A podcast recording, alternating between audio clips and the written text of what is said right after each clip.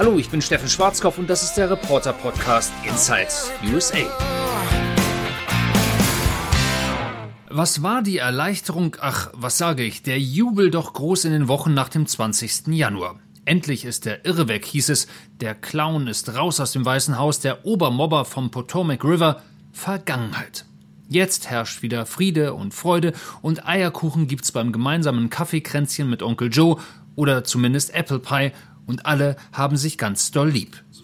His Excellency Joseph R. Biden Jr., President of the United States of America. Alles super mit dem neuen, das dachte man in vielen europäischen Hauptstädten und das dachten auch die amerikanischen Wähler, zumindest die 81.283.000, die ihr Kreuzchen beim Namen Joe Biden gemacht hatten. Doch so langsam zieht Katerstimmung ein. Wie weit es schon gekommen ist, davon kann Fischer Yang ein Lied singen.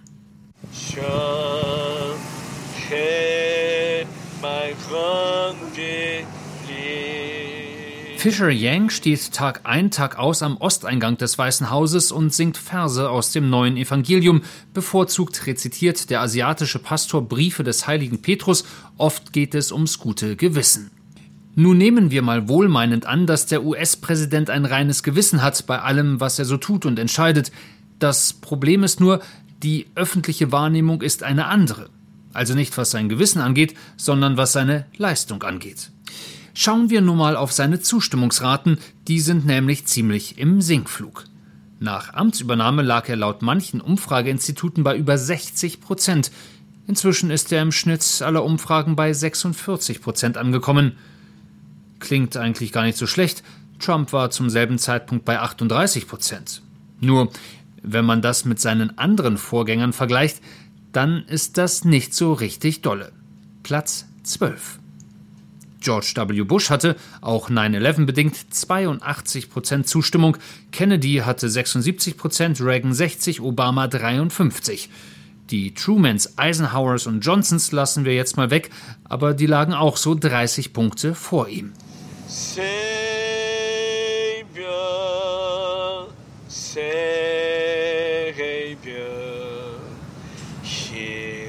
Zurück also zu Fischer Yang. Ich glaube, Fischer ist nur so eine Art Künstlername, aber Herr Yang erzählte mir, dass er als Geistlicher Joe Biden auch Mut machen wolle mit seinen Gesängen. Sozusagen Kopf hoch, Mr. President, das wird schon wieder. Kann er gebrauchen, der Mann im Weißen Haus, denn wenn es mal nicht läuft, dann läuft es nicht. Gerade erst kam die Meldung, dass an Bord der Air Force One leere Tequila-Flaschen gefunden wurden. Joe Biden, ein heimlicher Säufer, der seinen Kummer hoch über den Wolken im Alkohol ertränkt? So klang es jedenfalls ein bisschen bei Fox News. Tatsächlich waren es zwei Mini-Fläschchen und auch nicht an Bord der aktuellen Air Force One, sondern in einer der beiden neuen Präsidentenmaschinen, die gerade von Boeing in San Antonio gebaut werden. Irgendein Ingenieur war wohl etwas durstig. Fakt ist jedoch, Joe Biden hätte momentan durchaus Grund, den einen oder anderen zu heben, nicht nur wegen der Umfragewerte. Also Joe Biden wurde ja nicht wirklich gewählt, sondern Donald Trump wurde abgewählt. Das heißt, er hat nicht so einen starken innenpolitischen Kern oder so eine starke politische Unterstützung. Der Mann, der hier so schnell mit österreichischem Akzent spricht, ist Peter Rowe und Amerikaner und zudem Senior Fellow beim Hudson Institute hier in Washington, einem sogenannten Think Tank. Peter Rowe hat für das Weiße Haus gearbeitet, er hat mit und für George W. Bush dessen Memoiren geschrieben und der gute George W. nannte ihn nicht Rowe, sondern Ruff, aber das nur am Rande. Was ich mit meinen etwas umständlichen Ausführungen sagen will, der 38-Jährige kennt sich aus, ist ziemlich gut vernetzt im politischen Washington und weiß, wovon er spricht. In diesem Fall von Joe Biden die Demokratische Partei bewegt sich immer weiter nach links und die USA ist letztendlich, das glaube ich, ergibt sich auch aus Umfragen, so wie auch beim Wahlresultat im November und im Jänner, ein Mitte-Rechts-Land. Und sofern das Joe Biden jetzt Pakete von Billionen von US-Dollar schnürt, die Amerika in eine Sozialdemokratie umfärben ähm, wird oder könnte, wenn sie verabschiedet werden, glaube ich, ist das für viele Amerikaner etwas, was sie einfach verprellt. Das ist momentan das Hauptproblem für Biden seine milliardenschweren Gesetzes- und Investitionsprogramme, die vor allem in eine Richtung gehen, ins Nirgendwo. Oder besser formuliert, in eine Sackgasse. 1,2 Billionen Dollar sollen in die kränkelnde Infrastruktur gepumpt werden. Sogar Republikaner stimmten im Senat dafür, nachdem das Paket freilich deutlich abgespeckt und gerupft worden war. Nur jetzt liegt es im Abgeordnetenhaus, wo die Demokraten die Mehrheit haben, und liegt da und liegt da so rum. Eigentlich sollte es jetzt dafür grünes Licht geben, doch vielen in der eigenen Partei ist das zu wenig, weil, und jetzt wird es kompliziert, es noch ein zweites Paket gibt, ein Sozialpaket 3,5 Billionen schwer, aber das lehnen zwei demokratische Senatoren, also Mitglieder von Joe Bidens Partei, als zu radikal ab. Und solange die nicht wollen, wollen auch die Demokraten im Repräsentantenhaus nicht und genau, es bewegt sich nix. Doof für Joe Biden, denn in einem guten Jahr sind die sogenannten Zwischenwahlen und da werden die Demokraten ihre umfassende Kongressmehrheit verlieren, sagt nicht nur, aber auch Peter Rao. Es ist immer schwierig für einen Präsidenten, auch in den ersten Kongresswahlen sind die Wahlen, die zwei Jahre nach Amtseinführung stattfinden, zu punkten. Nur 1998 und 2002 hat ein Präsident bei diesen Wahlen äh, siegen können. 2002 war ja mittelbar nach dem 11. September. Das war eine Sonderwahl, würde man fast sagen. Also man hat und kann erwarten, dass die Republikaner zulegen werden im November. Da kann ich mich jetzt schon festlegen, obwohl wir noch das Jahr 2021 schreiben. Und jetzt der Moment ist, wo Biden seinen großen Wurf machen kann. Es ist in den letzten 20 Jahren immer der Fall gewesen, dass ein Präsident nur in den ersten acht Jahr, Monaten oder im ersten Jahr wirklich die großen Würfe äh, versuchen und auch durchführen kann. Danach verliert er an politisches Kapital und die Mehrheiten werden sich nächsten November vielleicht verändern. Und momentan gibt es noch eine ganze Menge weiterer Baustellen. Covid, die Zahlen wollen nicht so wirklich runtergehen und das gilt auch für die Zahl der illegalen Immigranten.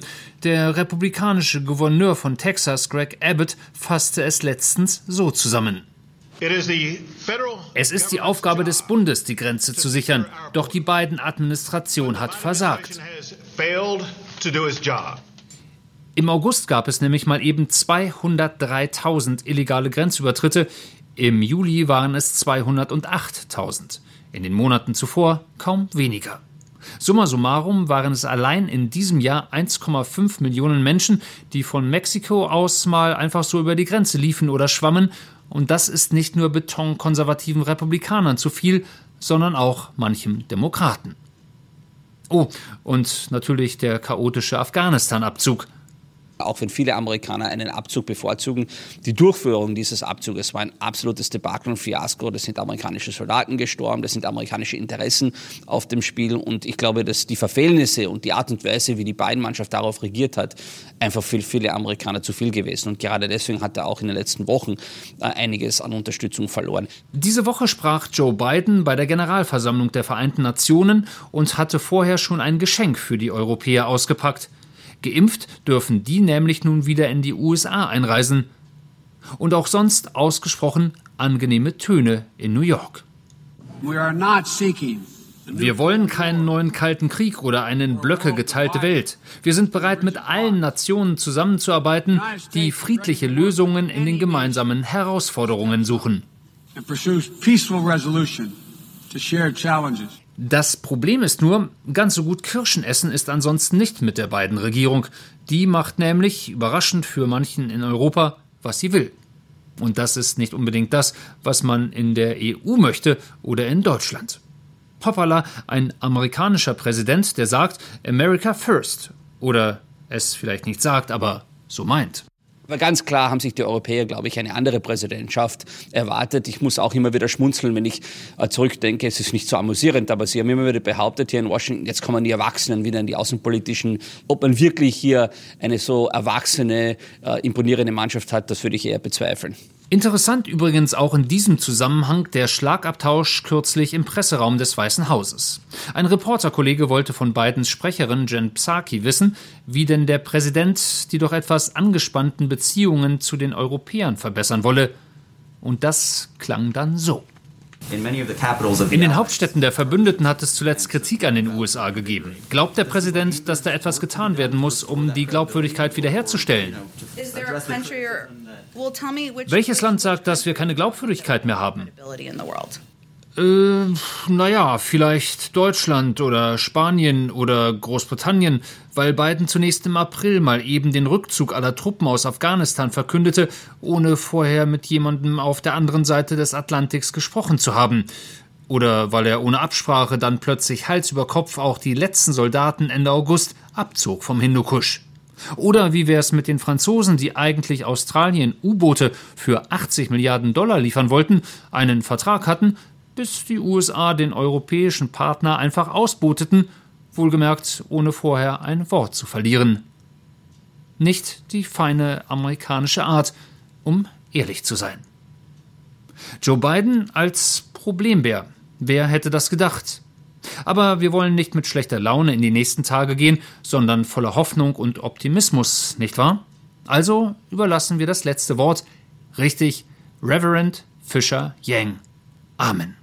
Hear my humble cry, while on other star